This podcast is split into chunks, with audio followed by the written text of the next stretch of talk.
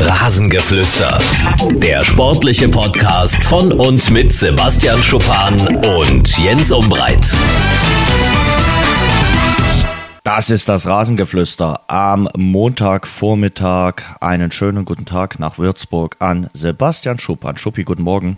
Guten Morgen, Jens. Schuppi, ich fange gleich mal mit unserer Lieblingsrubrik an. Was war dein Highlight des Wochenendes? Das Spitzenspiel in der Bundesliga. Hat mich sehr erheitert, muss ich ehrlich sagen. Hat das gehalten, was ich mir von versprochen hatte. Und ähm, war richtig, richtig glücklich am Samstagabend, dass ich so ein Spiel sehen durfte, konnte.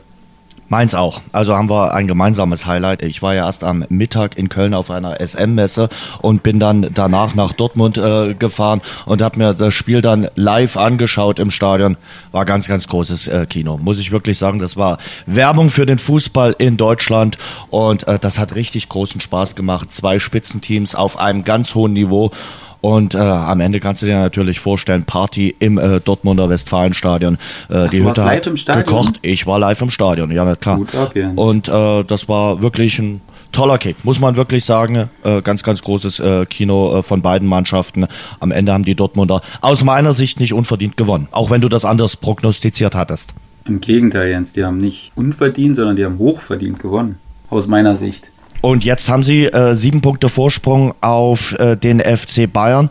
Was bedeutet das aus deiner Sicht, äh, dass sie diesen Sieg äh, bewerkstelligt haben? Ich sag mal, die Meisterschaft ist noch längst nicht entschieden und ich kann mir vorstellen, dass das Imperium trotzdem noch mal zurückschlagen wird. Ja, die Bayern werden jetzt sehr, sehr, sehr große Wut im Bauch haben und ähm, sind natürlich dann auch richtig angepisst und werden auch wahrscheinlich habe ich heute gelesen, in der Winterpause dann äh, irgendeinen eine, Nottransfer machen und irgendeinen holen, der, der verfügbar ist. Weil das war ja nicht nur ein hochverdienter Sieg von äh, Dortmund, sondern hat halt quasi alle Schwächen der Bayern äh, gnadenlos aufgezeigt. Und bezeichnend war natürlich dann auch im Nachhinein noch, dass Lucien Favre quasi gesagt hat, wir können noch besser spielen und wir können das und das noch verbessern. Und die Bayern haben gesagt, wir äh, haben unser bestes Saisonspiel gemacht. Also das zeigt auch so ein bisschen äh, diesen, diesen Hunger, den man da bei den Bayern vermisst und den Dortmund ja mit jeder Faser und jedem Spieler zu 100 Prozent hat. Und ähm, deswegen glaube ich, dass Bayern da jetzt schon Probleme haben wird, diesen Vorsprung auf kurze Sicht äh, aufzuholen. Ich denke, es ist nicht unmöglich, aber das wird ein hartes Brett, was sie zu bohren haben. Zumal man ja sagen muss, sie sind ja aktuell auf äh, Platz 5. Oder bei Uli Hoeneß ist es natürlich noch der vierte Platz, weil für ihn zählt ja die Tordifferenz nicht. Sie haben die gleiche Punktezahl wie Eintracht Frankfurt und äh, laut Uli Hoeneß ist ja die Tordifferenz unerheblich. Aber trotzdem, es sind eben noch Gladbach, RB Leipzig, Frankfurt nehmen wir mal Frankfurt aktuell vor den äh, Bayern. Und von daher wird das eine ambitionierte Aufgabe.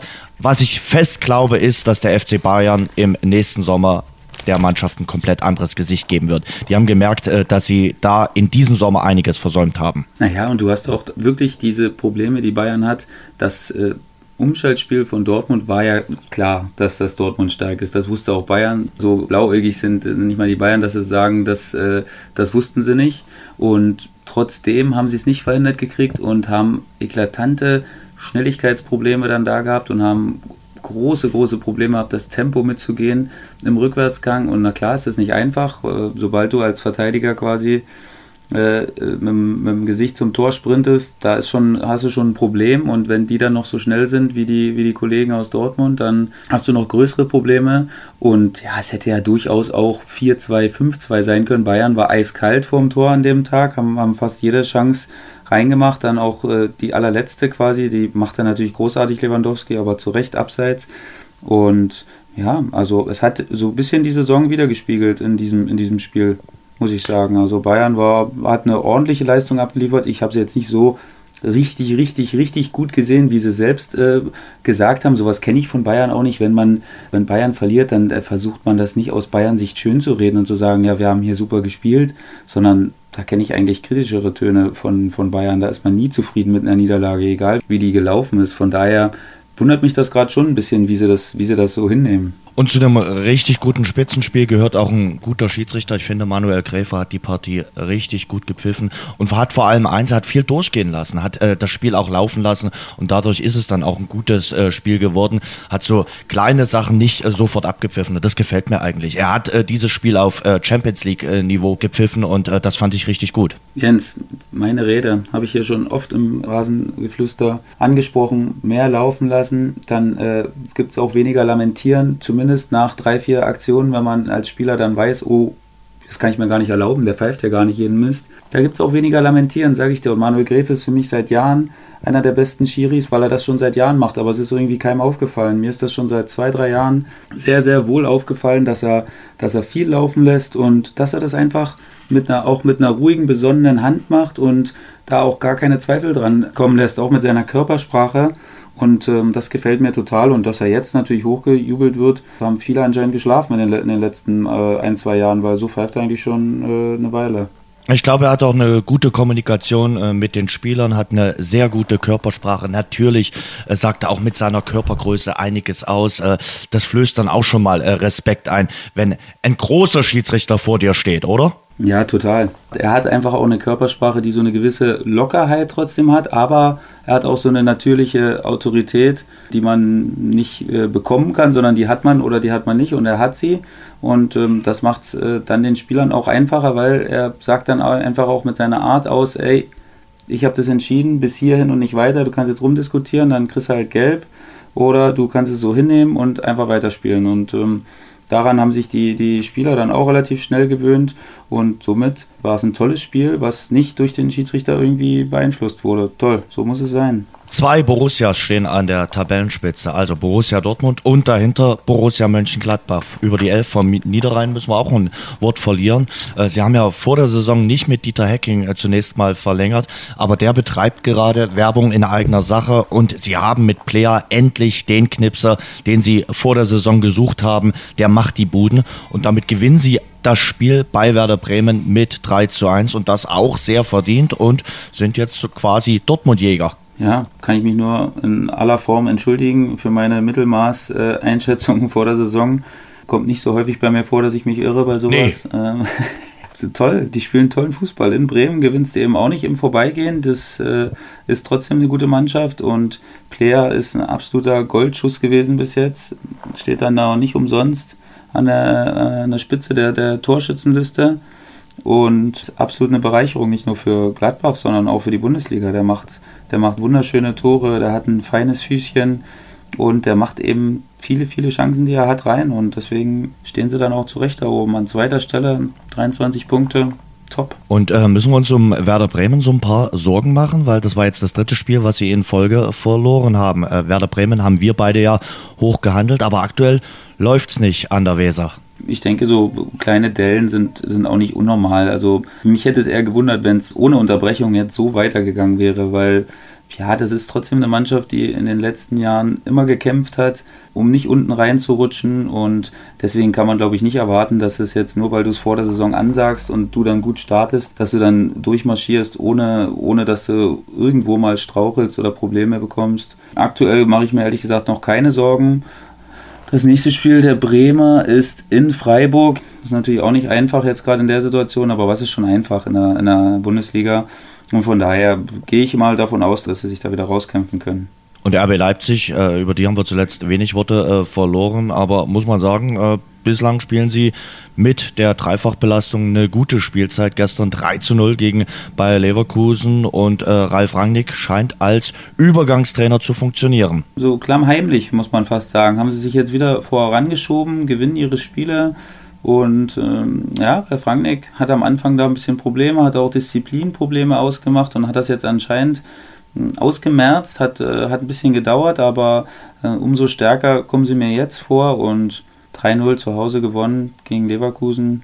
Da kann, man, da kann man nicht viel meckern. Klar, jetzt eine kleine Delle in einem Euroleague-Spiel, das hätten sie, glaube ich, gern gewonnen im Celtic Park. Aber gut, man kann nicht alles haben. Von daher sind sie, glaube ich, mit der Platzierung in der Bundesliga im Moment sind sie zufrieden und können auch zufrieden sein. Du, ich bin mir relativ sicher, die kommen in der Europa League trotzdem weiter und ich bin mir auch relativ sicher, dass sie das Spiel in Salzburg nicht verlieren. Ich glaube, da gibt es ein paar Parallelen zwischen beiden Vereinen. Meinst du, da gibt es einen Stallorder jetzt? Lassen wir mal dahingestellt. Eintracht Frankfurt ist und bleibt für mich äh, die Mannschaft der Stunde. Ich fand das bockstark. Da waren über 4000 Fans äh, am Donnerstagabend mit auf Zypern, haben äh, die Europa League äh, gefeiert, diesen Sieg dort und damit den Einzug in die K.O.-Runde.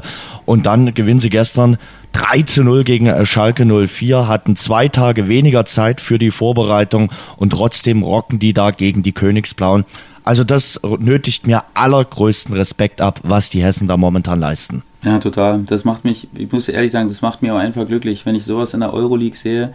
Das sind für mich Mannschaften, die würden dafür sterben, da zu spielen. Die Fans, die reisen da in Scharen irgendwo ans Ende von Europa, wo du normalerweise äh, kaum Leute mitbekommst das ist für das, was ich auch vor der Saison äh, so ein bisschen moniert habe, dass mir da äh, nicht genug Demut vorhanden war bei den Mannschaften, die wir da so in den letzten Jahren gesehen haben, dass da nicht ausverkauft ist zu Hause und äh, dass, dass da ein halber Bus mitgefahren ist zu den Auswärtsspielen und dass man da irgendwie gezeigt hat, dass man nicht so richtig Bock hat und Frankfurt genau das Gegenteil. Die sind stolz wie, wie Bolle auf alles, was die erreicht haben und ich finde das einfach cool, wirklich, da geht mir das Herz auf und genauso diesen Schwung nehmen sie auch mit in die Bundesliga und äh, hauen da die Schalker weg 3-0, wie du sagst, mit zwei Tagen weniger Regeneration, was wirklich nicht zu vernachlässigen ist.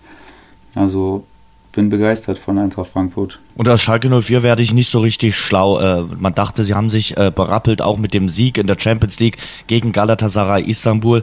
Und das war jetzt wieder ein ganz, ganz böser Rückfall. Und in der Tabelle sieht es auch nicht besonders gut aus. Äh, Schalke auf Platz 14, 10 Zähler. Und äh, zum Tabellen 18. sind es nur zwei Punkte zum äh, VfB Stuttgart, weil die dort unten natürlich an diesem Wochenende alle gepunktet haben. Ja, total. Und was das absolute A und O bei Schalke ist, wo sie dran kranken, ist halt Tore schießen. Ne? Du kannst nicht mit acht Toren aus elf Spielen, da kannst du auch nicht weiter oben sein. Also wie, wie soll das gehen? Das, äh, da gibt es nur eine Mannschaft, die gleich wenig Tore geschossen hat, das ist der VfB Stuttgart. Das ist einfach das, woran der, woran der Verein krankt. Die erspielen sich nicht so viele Chancen und äh, machen sie dann auch nicht. Burgstaller hatte die große Chance zum, zum 1-0 gestern und ähm, letztes Jahr haben sie eben diese Chancen gemacht, haben geführt und haben dann aus ihrer sicheren Defensive heraus die Spieler entschieden für sich, haben dann irgendwann das Zweite gemacht. Und das funktioniert eben dieses Jahr nicht. Wenn du unten stehst, das ist halt, Fußball ist so, ich kann davon gerade selbst ein Lied singen.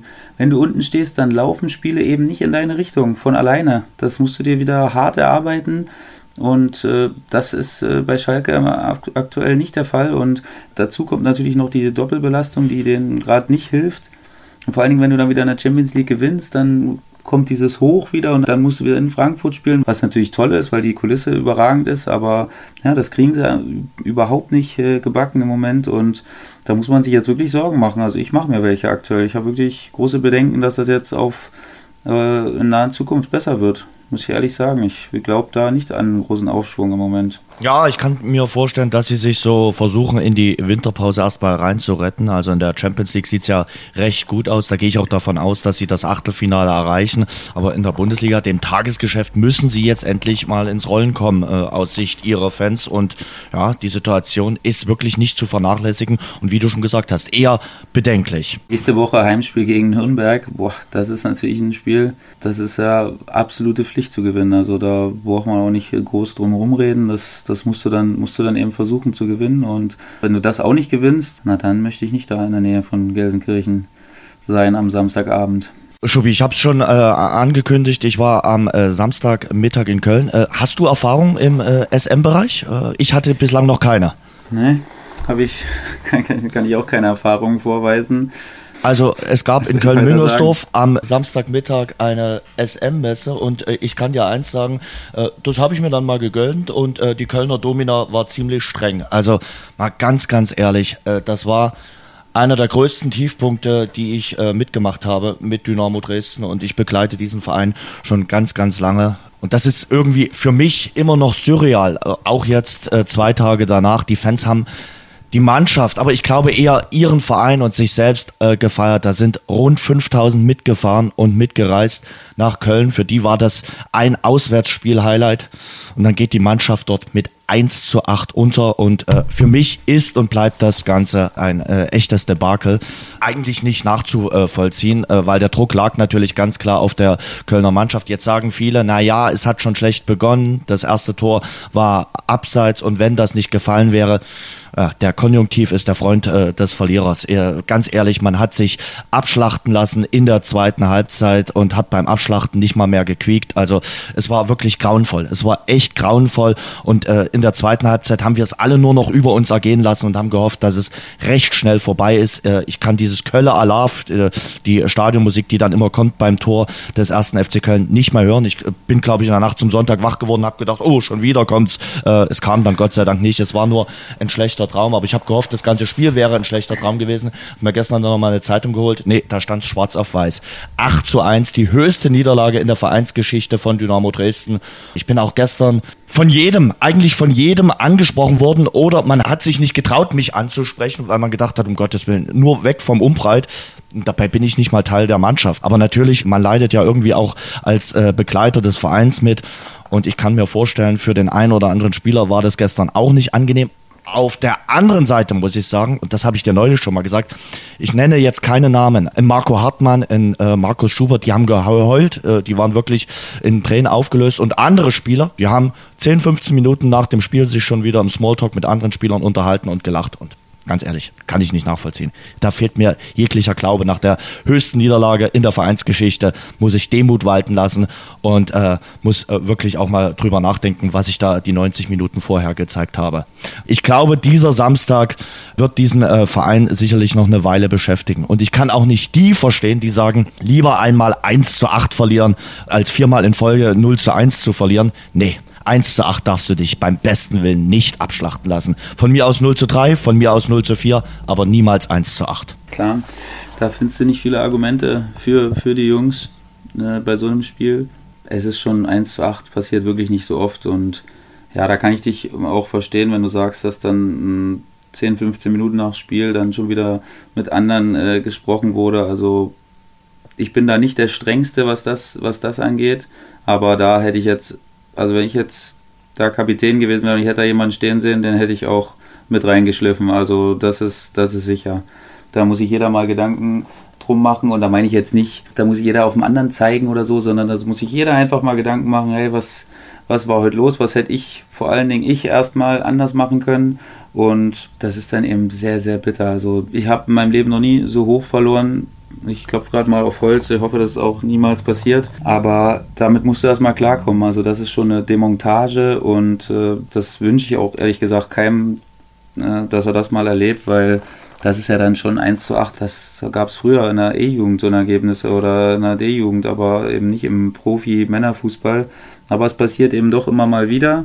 In den letzten Wochen irgendwie häufiger. Ne? Letzte Woche hatten wir 7-0, jetzt 8-1 und 6-0 weiß ja auch nicht, was, was das für ein Trend sein soll, aber ich hoffe, dass sich das nicht weiter bestätigt. Der Hamburger SV hat in den letzten Jahren immer mal deutlich in München verloren. Danach gab es dann immer mal ein Grillfest. Äh, bei Dynamo Dresden gab es gestern kein Grillfest, das kann ich dir sagen. Aber äh, ganz ehrlich, ich frage dich mal, ohne irgendwelchen Zynismus, wie geht man jetzt mit so einer herben Niederlage am besten um? Äh, denn das legt sich ja über den Verein, das legt sich ja auch über die Spieler. Du wirst überall drauf angesprochen und du musst, und das ist, glaube ich, jetzt das Entscheidende, eine Reaktion zeigen im nächsten Spiel gegen Ingolstadt. Weil weil häufiger darfst du dir sowas nicht leisten, schon gar nicht in Dresden. Ich glaube, die sollten mal äh, bei den Nürnbergern nachfragen, wie die das gemacht haben, weil die waren für mich erstaunlich stabil. Nach diesen zwei Packungen, die sie bekommen haben, haben darauf, glaube ich, jeweils das Heimspiel gewonnen. Du musst es natürlich schonungslos ansprechen für den nächsten Tag und alles offenlegen, weil dann entsteht auch so ein Prozess, der, wo man sich vor sich selbst schämt. Quasi, wenn man das nochmal sieht, wenn man auf dem Platz ist, ist es oftmals anders, als wenn du es dann nochmal schwarz auf weiß siehst. Deswegen glaube ich, schonungslos ansprechen und jetzt hat man ja auch leider, äh, nicht nur in Dynamos Fall, auch in unserem Fall jetzt nach so vielen Niederlagen und nach so einer Klatsche wie Dynamo jetzt, jetzt hast du halt viel Zeit nachzudenken. Das ist halt ein bisschen doof. Und Ingolstadt ist jetzt natürlich auch nicht so ein, so ein, so ein cooler Gegner. Also da erwartet jetzt kein äh, Dynamo-Fan weniger als, als ein Sieg und das auch zu Recht oder eine Reaktion zumindest erstmal, sagen wir mal so. Und ich hoffe, dass die Jungs das liefern können. Und da sind jetzt halt auch die erfahrenen Spieler gefragt. Ne? Die müssen, müssen das auch dann ein bisschen weghalten, weil wenn du es jetzt abgehakt hast, dann hast du deinen Tag frei gehabt, in dem du dir nochmal Gedanken machen konntest. Und wenn du dann wieder zum Training kommst, dann sollte man auch versuchen, das abzuhaken und äh, dann nach vorne zu schauen, weil es hilft dann auch nicht mehr, da sich ewig darum zu, zu scheren und zu sagen, warum war das denn jetzt doch nochmal so und so. Hilft alles nichts. Nach zwei Tagen abhaken und auf das nächste Spiel konzentrieren. Vielleicht ein Testspiel jetzt. Ich weiß nicht, hat Dynamo ein Testspiel? Ich glaube, sie werden ein Testspiel ansetzen. Ein Testspiel ansetzen und da halt schon mal versuchen, den Weg wieder in die richtige Richtung einzuschlagen und dann dann ist das auch möglich, da zu Hause gegen Ingolstadt eine gute Leistung zu zeigen. Also das denke ich schon. Markus Anfang, muss man sagen, hat zum dritten Mal in äh, Folge Dynamo Dresden ausgecoacht. Äh, und ihm ist es zweimal mit Kiel gelungen, in Kiel 3 zu 0.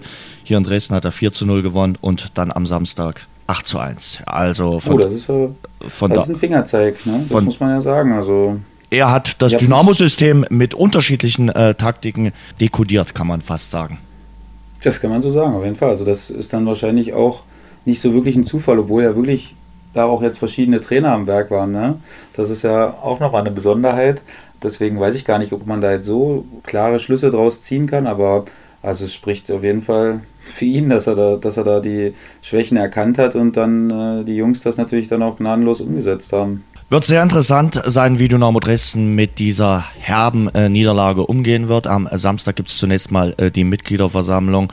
Da wird es natürlich auch um die internen äh, Streitereien geben, auch um den Zwist äh, in der Vereinsführung, äh, Stichwort Michael Born, Stichwort Ralf Minge, für alle die, die es mit Dynamo Dresden halten, den empfehle ich heute ein ausführliches Interview mit Ralf Minge im Kicker. Kümmern wir uns mal um die weiteren Teams in der zweiten Liga. Ja, Schuppi, es gibt jetzt einige, die sagen, zum Beispiel äh, Magdeburg oder Ingolstadt, die würden mit Dynamo Dresden in der Situation tauschen. Also die würden auch so eine herbe Niederlage nehmen und dafür dann aber die Punktezahl von Dynamo Dresden. Wie siehst du das? Naja, klar, würde ich auch an Magdeburg Stelle tauschen. Logisch. Magdeburg hat überhaupt Probleme, ein Spiel zu gewinnen. Und von daher würden alle mit Dynamo tauschen, die da unten stehen. Da bin ich felsenfest äh, davon überzeugt. Auch gegen die Schmach jetzt zwei Tage dann äh, den Kopf nicht zu heben wahrscheinlich. Da bin ich felsenfest von überzeugt, die würden alle tauschen. Kümmern wir uns mal um den ersten FC Magdeburg. Letzte Saison das heimstärkste Team in der dritten Liga. Das Stadion immer sehr, sehr emotional, sehr lautstark, aber sie kriegen es nicht auf den grünen Rasen. Führen gestern zwischenzeitlich mit äh, 2 zu 1 gegen Jan Regensburg, aber schaffen es nicht, den Sieg über die Zeit zu bringen. Und ich glaube, so langsam läuft die Uhr von äh, Trainer Jens Hertel ab. Äh, man muss mal abwarten, was heute passiert. Äh, wir zeichnen am Montagvormittag auf. Er wurde ja gestern von den Fans gefeiert.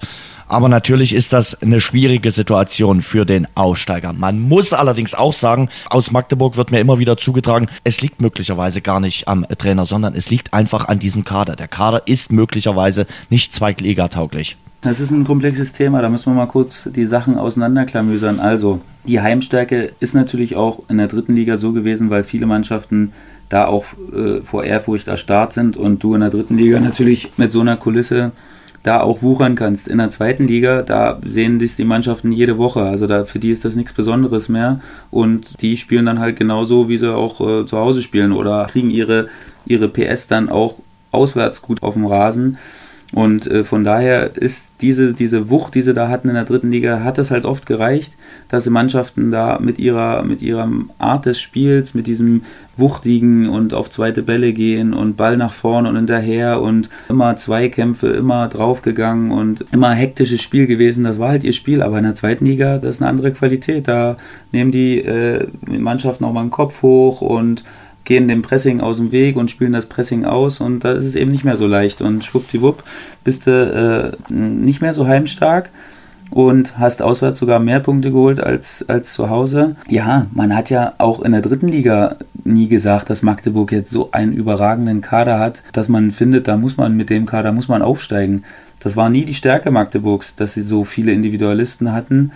Und in der zweiten Liga geht das genauso, dass du ohne große Individualisten und ohne große Einzelspieler äh, gewinnen kannst. Aber sie haben eben ja, viele Spiele dann irgendwie hergeschenkt und äh, unnötig Punkte liegen lassen oder unentschieden gespielt, wo sie hätten gewinnen äh, müssen oder andersrum. Und von daher, Jens Hertel, ich glaube, das, ist, das könnte vorbei sein, aber zwischen die Fans und Jens Hertel passt kein Blatt und äh, Chöre angestimmt, Jens Hertel boah, also das ist eine sehr, sehr heikle Situation für den Verein, weil wenn du den jetzt rausschmeißt, dann hast du erstmal die Fans gegen dich für eine, für eine Weile oder du überzeugst sie direkt vom Gegenteil und fängst sofort an zu gewinnen mit dem neuen Trainer weil nichts kann die Fans dann mehr beschwichtigen als Siege. Aber da hast du jetzt erstmal stürmische Zeiten. Also wenn es denn wirklich so sein sollte und ich äh, kann mir gut vorstellen, dass es so kommen kann, dass sie ihn, dass sie ihn entlassen, dann stehen erstmal stürmische zwei Wochen an, jetzt wo du kein Spiel hast und wo die Fans ihren Unmut äußern werden. Und ähm, dann bin ich gespannt, was, wie, wie das der Verein macht. Wen präsentierst du dann? Der hat sicherlich erstmal einen schweren Stand und ich weiß nicht, wie du siehst. Ich bin echt gespannt, was du sagst, aber das ist echt eine heikle Kiste im Moment. Ich erinnere mich gerade an eine Situation äh, bei Dynamo Dresden. Das war im November 2005. Ähm, da hat dann äh, Volkmar Köster, der damalige Geschäftsführer, den Spruch geprägt, Dresden ist anders. Denn da galt äh, Christoph Franke, der damalige Trainer, nach einer Niederlage gegen Unterhaching schon für entlassen und dann hat man auf Druck der Fans, weil die Christoph Franke gefeiert haben nach dem Spiel, dann hat man die Rolle rückwärts gemacht und äh, hat sich entschieden, okay, wir entlassen Christoph Franke nicht. Gut gegangen ist die Geschichte nicht. Ein paar Wochen später wurde dann Christoph Franke trotzdem entlassen, weil er es einfach nicht mehr geschafft hat, die Mannschaft nach vorne zu bringen. Im Nachgang ist Dynamo dann äh, trotzdem abgestiegen im äh, Sommer 2006.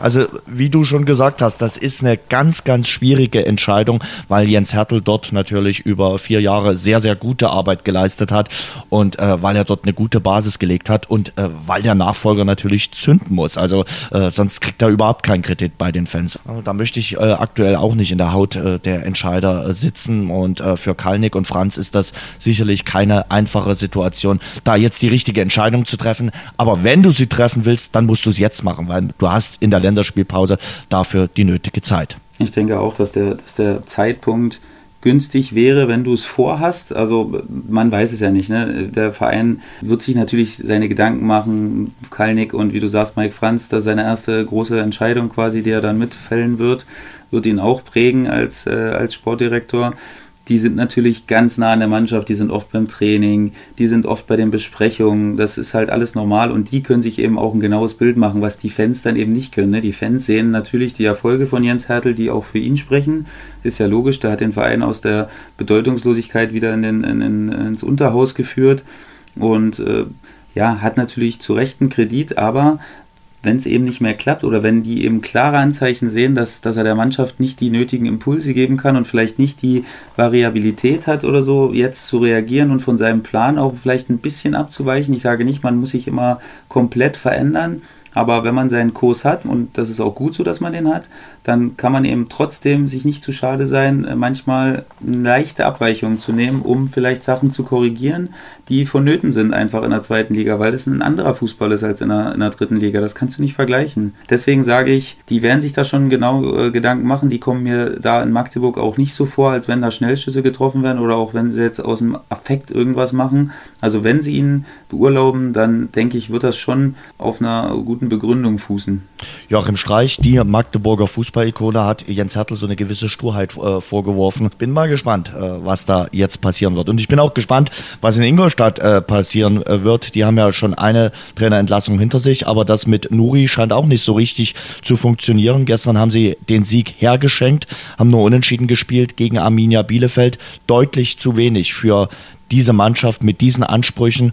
Und bei Ingolstadt muss man ja nun mal sagen, da gibt es nicht mal eine Fanbase. Also da ist ähm, das Stadion gestern halb leer gewesen. Der Verein geht ganz, ganz grauen Zeiten entgegen. Das sieht aktuell nicht so gut aus, obwohl die Tendenz jetzt zumindest schon deutlich, deutlich besser war. Also letzte Woche haben sie eigentlich schon den Sieg verdient gehabt und gestern das Spiel habe ich verfolgt, habe ich auch laufen lassen. Ich habe jetzt nicht die 90 Minuten mit absoluter Konsequenz geschaut, aber ich habe viele, viele Sachen gesehen und da hatte Bielefeld schon sehr viel Glück, dass sie das Spiel unentschieden gespielt haben. Das muss Ingolstadt normalerweise klar gewinnen. Erste Halbzeit schon eine Chance nach der anderen gehabt und da konnte Arminia wirklich jetzt froh sein, dass sie diese Negativserie erstmal mit einem Unentschieden geblockt haben und ich denke, wenn Ingolstadt so weiterspielt, dann werden sie schon hin und wieder mal ein paar Punkte sammeln, aber da muss man natürlich schon mal eine generelle Frage stellen, was da los ist. Das ist, das ist klar, da hat jetzt auch der Trainerwechsel quasi gar nichts gebracht. Und das ist sicherlich eine schwierige Situation, in der sich der Verein gerade befindet, aber wie du sagst, da gibt es eben auch äh, jetzt gar kein Interesse mehr gefühlt. Da pusht du dich natürlich dann irgendwie auch nicht hoch, wenn du das Gefühl hast, das interessiert auch keinen oder die Leute haben den Glauben komplett in dich verloren das äh, ist eine schwierige Situation für, für den Verein auf jeden Fall. Und die haben sich da natürlich ganz andere Sachen ausgerechnet als sowas. Aber dass ein Trainerwechsel funktionieren kann, zeigt momentan der Hamburger SV. Der Hannes, der kann es. Also die haben den nächsten Sieg eingefahren. Bei Erzgebirge Aue musste Aue erstmal gewinnen und äh, stehen jetzt an der Tabellenspitze, drei Punkte vor dem ersten FC Köln. Hannes Wolf kann offenbar äh, Mannschaften zum Aufstieg führen. Ist noch ein bisschen zu früh, aber trotzdem, das hat erstmal funktioniert. Ja, kann man nicht anders sagen. Also die Erfolge sprechen dann auch für sich, haben das Spitzenspiel letzte Woche, wie ich fand, verdient gewonnen für mich. Es war jetzt kein, kein Leckerbissen, den man sich da angucken konnte, aber am Ende für mich haben sie doch mehr getan, um das Spiel zu gewinnen und dann auch verdient äh, den Treffer erzielt. Und klar, jetzt haben sie natürlich so eine, so eine Art Lauf. Klar, das Spiel in Magdeburg war natürlich der Schlüssel. Ne? Wenn du mit einem neuen Trainer dann in Unterzahl auswärts gewinnst, dann gibt das manchmal so einen unglaublichen Push. Dann denkst du, ey, Mann, wir waren einer weniger in Magdeburg. Klar äh, sind, haben die nicht viele Punkte, aber da zu bestehen ist trotzdem erstmal zumindest eine Aufgabe. Und ähm, daran haben sie sich anscheinend hochgezogen, haben letzte Woche, wie gesagt, gegen Köln gut gespielt. Und äh, jetzt in Aue, das weiß jeder, dass das auch nicht so einfach ist, da zu bestehen und da zu spielen. 3-1 gewonnen. Ja, also im Moment verstummen natürlich alle Kritiker, wo ich äh, auch dabei war. Mir bleiben da im Moment die Argumente ein bisschen aus, muss ich ehrlich sagen. Und dann gehen wir in die dritte Liga. Fangen wir mal bei Eintracht Braunschweig an. Äh, über die haben wir schon häufiger geredet in den letzten Wochen. Verloren 0 zu 2 gegen den KfC Oerding. Weiter mit großem Abstand Tabellenletzter. Es sind acht Punkte Abstand zum rettenden Ufer, zu Platz 16 zu Fortuna Köln, über die reden wir gleich auch noch. Die Fans haben den Innenraum gestürmt. Bei Eintracht Braunschweig geht gar nichts und äh, da hat der Trainerwechsel überhaupt nicht funktioniert. Bis jetzt. Naja, da fehlen auch die Argumente, um da jetzt dafür zu argumentieren. Es ist natürlich eine absolut schwarze Zeit für den Verein. Also das ist eigentlich unfassbar für mich, dass es, dass, es, dass es jetzt nicht geschafft haben, da irgendwie mal eine Trendwende hinzubekommen. Da denkt man immer, jetzt das Heimspiel könnten sie es packen und dann verlieren sie irgendwie doch wieder. Ich, ich weiß auch nicht, was los ist. Ich kann es ehrlich nicht sagen. Ich bin auch viel zu weit weg dazu, um dazu was zu sagen. Aber es, ist, es tut mir einfach irgendwie auch leid, weil der Verein natürlich großes, großes Potenzial hat und nicht auf den letzten Platz in der dritten Liga gehört. Aber das ist dann schon, wenn die Fans dann in den Innenraum stürmen und total die Nerven verlieren, dann weißt du natürlich wirklich, dass es eigentlich schon nach zwölf ist. Also das ist eine ganz, ganz schwierige Situation. Man hatte ja gehofft, mit dem Punktgewinn in äh, Groß Asbach, dass man jetzt so eine kleine Trendwende einleiten kann. Und die ist mit dem Heimspiel, mit der Niederlage gegen Oerding dann schon wieder gänzlich verpufft. Ein, ein tiefes Tal durchschreiten momentan auch die Würzburger Kickers und damit äh, auch Sebastian Schupan. Es gab die Heimniederlage gegen den FSV äh, Zwickau. Schuppi, wie beschreibst du gerade eure Situation? Also eine der komischsten Negativserien, die ich in meiner Laufbahn so hatte, weil bei uns weder Verunsicherung da ist, noch sind wir irgendwie in jedem Spiel unterlegen, noch haben wir Probleme, uns Torchancen rauszuarbeiten. Wir machen eigentlich alles, was du, was du machen kannst, um Spiele zu gewinnen, aber wir gewinnen sie eben nicht, weil wir einerseits doofe Fehler machen, die zu Toren führen und die der Gegner super bestraft. Im Falle von Zwickau jetzt mit zwei überragenden Toren, die du nicht jeden Tag fängst, aber wir fangen die jetzt gerade eben und wir müssen weiter dagegen angehen. Das ist wirklich ganz, ganz übel gerade und wir versuchen und versuchen, haben unheimlich hohen Aufwand und erarbeiten uns auch Chancen, aber machen die dann nicht und ähm, dann kannst du halt kein Spiel gewinnen. Das ist, äh, ist gerade wirklich sehr schwer. Ich bin immer noch total hoffnungsvoll und auch davon überzeugt, weil ich zu jeder Zeit in allen vier Spielen jetzt immer eine Mannschaft auf dem Platz gesehen habe, die sich immer pusht und die immer, die immer zusammensteht und die immer eng ist und sich nicht irgendwie auseinanderdividiert. Und das macht mich einfach total äh, positiv und das sehen auch die Fans. Die Fans hätten Grund, verärgert zu sein aufgrund der Ergebnisse, aber die sehen eben auch, dass wir alles versuchen und dass wir immer drauf und dran sind, alles in die Waagschale zu werfen und das haben sie eben auch honoriert, was ich, was ich toll fand. Und nichtsdestotrotz zählen im Fußball dann trotzdem nur Ergebnisse und die müssen wir jetzt liefern. Also da brauchen wir jetzt gar nicht groß drum rumreden. Wir müssen jetzt punkten und äh, uns äh, nicht zerfließen in, in, in, Selbstmitleid und sagen wir, die Armen, wir kriegen immer so schöne Tore und so. Das ist, ist so, aber das hilft dir eben nicht, das immer wieder zu sagen, sondern wir müssen einfach Spiele gewinnen. Ne? Punkt. Ist das jetzt äh, dankbar, dass man bei Fortuna Köln spielt, die die letzten beiden Partien ziemlich deutlich verloren haben? Einmal 0 zu 7, äh, gestern dann 0 zu 6. Also bei denen läuft es nun momentan auch überhaupt nicht. Äh, die können mit dem Begriff Debakel momentan auch ganz gut umgehen. Was würdest du sagen? Ich weiß noch nicht, wie ich es finde, aber sag du mal, wie du jetzt da rangehen würdest, wenn du gegen so eine Truppe Na, spielen würdest. ich sag mal so, äh, beim äh, Gegner ist nicht weniger Druck auf dem Kessel. Also äh, von daher, ich erwarte jetzt kein besonders äh, schönes Spiel, aber wenn er dort vielleicht in Führung geht, dann brechen die vielleicht auch dann komplett zusammen. Also schlecht ist das vielleicht nicht. Also es wäre vielleicht unangenehmer, wenn er jetzt äh, gegen Osnabrück oder in Rostock spielen müsstet. Wobei in Rostock habt Ja. ihr gewonnen.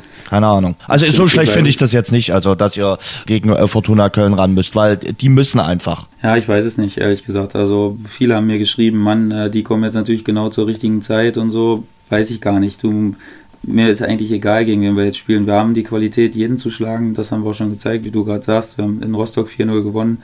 Weiß nicht, ob das noch so viele schaffen.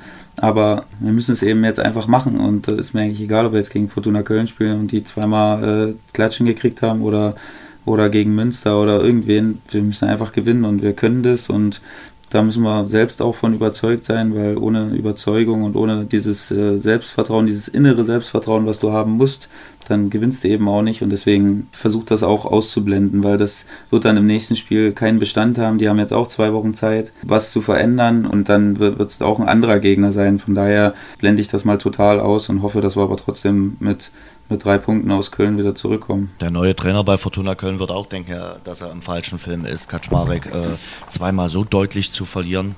Ich denke, der hat ein paar graue Haare hinzubekommen und wird sich jetzt auch so seine Gedanken machen. Also das wird sicherlich ein interessantes äh, Duell sein, euer Spiel dann äh, bei Fortuna Köln.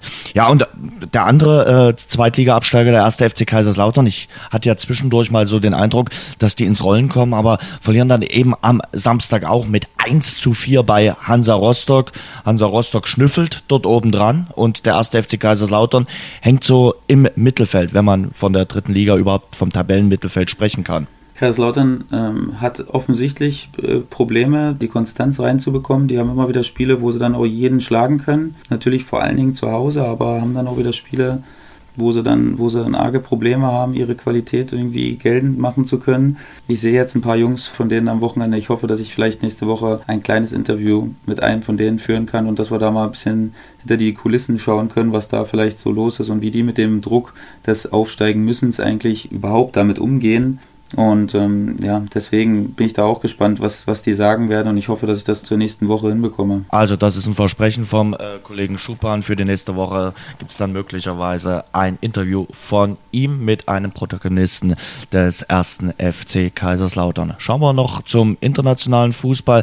Ganz kurzer Blick äh, auf die Insel. Da gab es den Sieg von Manchester City im Manchester Derby gegen Manchester United. Ziemlich überzeugend. 3 zu 1. Tabellenführung damit untermauert. War so ein typischer Guardiola-Fußball. Ja, ich äh, bin da noch ein bisschen äh, äh, drin in dieser ganzen Thematik, weil ich letzte Woche wirklich diese All or Nothing äh, Dokumentation ein bisschen verschlungen habe, muss ich ehrlich sagen. Habe da ganz äh, unbefangen mal mit angefangen und war wirklich sofort drin, weil dich das als Profi halt einfach interessiert, wie, wie die das machen und unter was für Bedingungen die arbeiten und wie Guardiola dann so tickt. Und nun weiß ich auch, dass Man City da natürlich die Hand drüber hatte und äh, Sachen natürlich da auch nicht freigegeben hat, was, was ja logisch ist. Du willst ja trotzdem auch ein gewisses Geheimnis noch bewahren. Da hatte ich mir vor allen Dingen ein bisschen taktisch, hatte ich mir ein bisschen mehr was erhofft, aber da wollte er wahrscheinlich auch nicht zu viel Infos rausgeben. Aber trotzdem hat mir die äh, Doku gefallen und da wurde eben auch nochmal thematisiert, was das für eine Bedeutung hat, dieses Derby äh, zwischen, äh, zwischen Man United und Man City und äh, dass das wirklich in den letzten Jahrzehnten ja immer eigentlich eine klare Sache für United war und das Blatt wendet sich jetzt so langsam. Und äh, da gibt es natürlich immer dann diese Rivalität mit, äh, mit Mourinho noch dazu. Hat mir total gefallen. Also ich bin ein Fan von dieser Doku, auch wenn sie wirklich, wie gesagt, nicht alles bietet, was, was er hätte bieten können, aber hat mich trotzdem gut unterhalten. Und von daher, wer Amazon Prime hat, äh, dem empfehle ich da mal äh, reinzuschauen. Ist natürlich gerade in England wieder ein absolut geiles Rennen da vorne. Ne? Drei Mannschaften ungeschlagen. Punkte, genau, die lassen kaum Punkte liegen alle. Und äh, also es ist wirklich sehr, sehr spannend. Ich hoffe, dass die anderen noch mit Man City mithalten können, wobei ich es nicht glaube. Guardiola hat einfach diesen Fußball entschlüsselt. Sieht man da auch dann in der Doku. Letztes Jahr 32 Spiele, das muss man sich auf der, äh, auf der Zunge zergehen lassen. 32 Spiele gewonnen von 38. Das ist schon eigentlich nicht in Worte zu fassen, was, wie man das bewerten kann. Das hat noch keiner geschafft in England, den so zu dominieren. Und wenn sie das jetzt noch mal ein zweites Jahr schaffen, dann muss man wirklich sagen, dass äh, Pep Guardiola dann vielleicht trotzdem, auch wenn ihm die internationalen Erfolge gerade ein bisschen fehlen, dann trotzdem einer der, der ganz, ganz großen Taktiker und äh, Genies ist, die wir, so, die wir so im Fußball haben. Naja, mit dem FC Barcelona hat er doch äh, mehrfach die Champions League äh, gewonnen. Mit dem FC Bayern hat er es zwar nicht geschafft, aber mit äh, Manchester City äh, schickt er sich an, Großes zu leisten. Und auch wenn das meinen Champions League-Tipp, also Manchester City, konterkariert, ich bin kein ganz großer Guardiola-Fan. Äh, mir fetzt der Fußball, den zum Beispiel Jürgen Klopp mit dem FC Liverpool spielen lässt, viel, viel mehr. da ist mehr Action drin, da ist mehr Emotionalität drin. Und ich habe dir ja schon gesagt, ich habe bei All or Nothing nach einer halben Stunde ausgeschaltet. ja, ich, ich komme mit der Guardiola-Art nicht so richtig klar. Auf einem anderen Blatt Papier steht natürlich, dass es ein überragender Trainer ist, ohne Frage. Äh, richtig gut gefallen hat mir äh, Leicester City das auch nochmals äh, erklärt. In dieser dramatischen, in dieser tragischen Situation, wie sie nochmal ihren Owner wirklich äh, gewürdigt haben, der ja bei diesem tragischen äh, Absturz ums Leben gekommen ist. Das waren schon beeindruckende Szenen, beeindruckende Bilder, fand ich.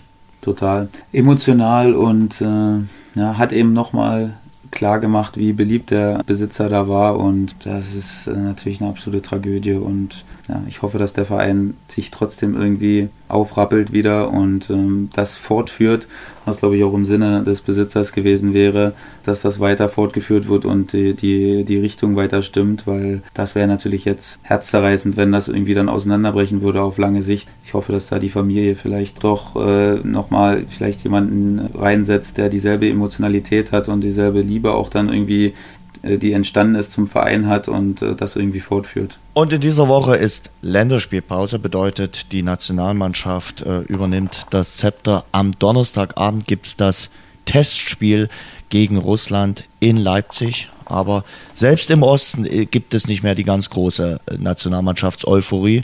In der letzten Woche Ticketverkauf stand rund 25.000. Also ja, so die ganz große Emotionalität rund um das DFB-Team ist auch hier nicht vorhanden. Anscheinend nicht. Mich werden sie wahrscheinlich dafür auch nicht begeistern können. Ich habe keinen Bock auf diese Länderspielpause wieder, ehrlich. Das geht mir gewaltig auf den Sack, muss ich ehrlich sagen.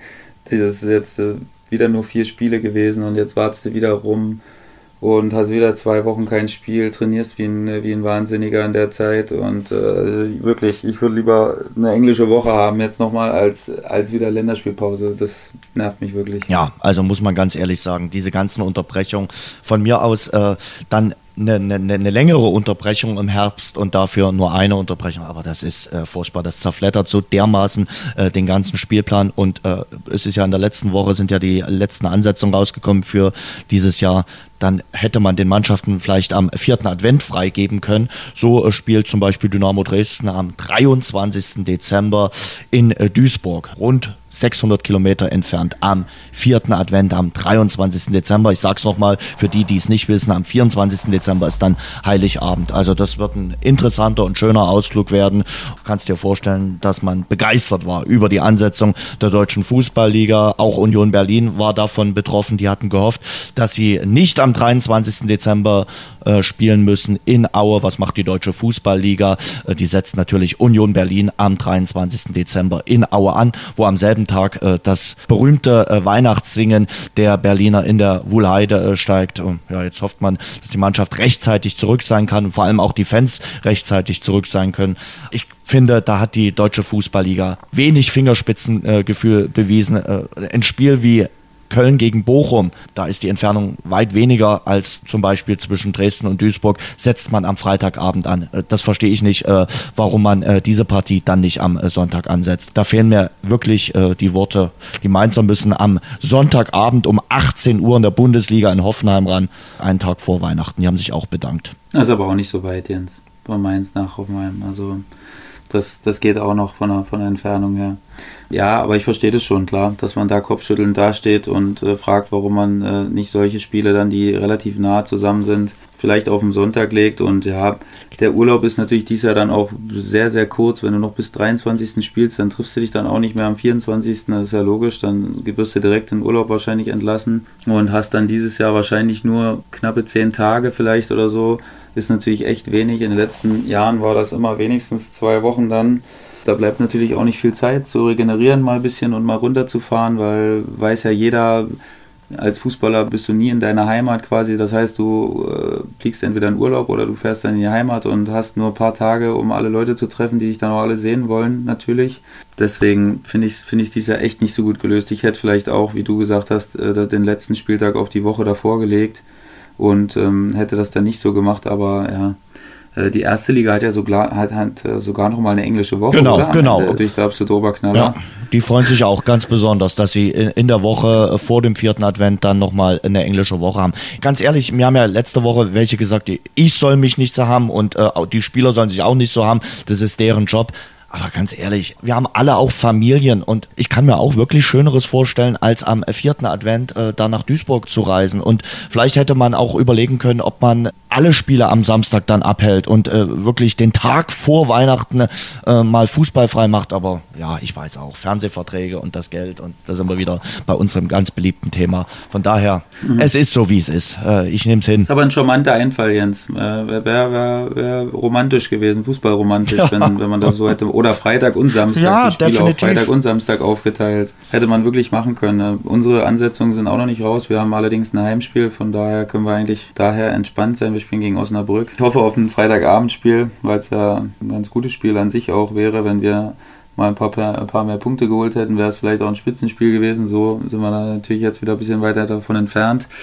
Ich bin auch gespannt, wann sie uns da ansetzen. Und ich bin gespannt auf den nächsten Montag. Da gibt es die nächste Folge vom Rasengeflüster mit Sebastian Schupan. Ich freue mich darauf, dass äh, Sebastian möglicherweise ein Interview für nächsten Montag besorgt. Und wir freuen uns dann auch darauf, dass ihr uns sicherlich wieder ein paar Fragen stellen werdet. Ich denke, wir werden die Länderspielpause dazu nutzen, auch mal wieder ein paar Fragen von euch äh, zu beantworten. Wir werden dann in der Woche über unsere sozialen Kanäle, Instagram und äh, Twitter auch mal äh, einen Tweet dazu raushauen. Abonniert uns, bewertet uns äh, zum Beispiel bei iTunes. Äh, es gibt uns auch bei den ganzen anderen Podcast-Kanälen und wir wünschen euch eine schöne Woche und bedanken uns fürs Zuhören. Vielen Dank, ihr Lieben. Macht's gut. Das war das Rasengeflüster für diese Woche. Nächsten Montag sind die Jungs wieder zurück. Alle Infos findet ihr im Netz unter rasengeflüster.de.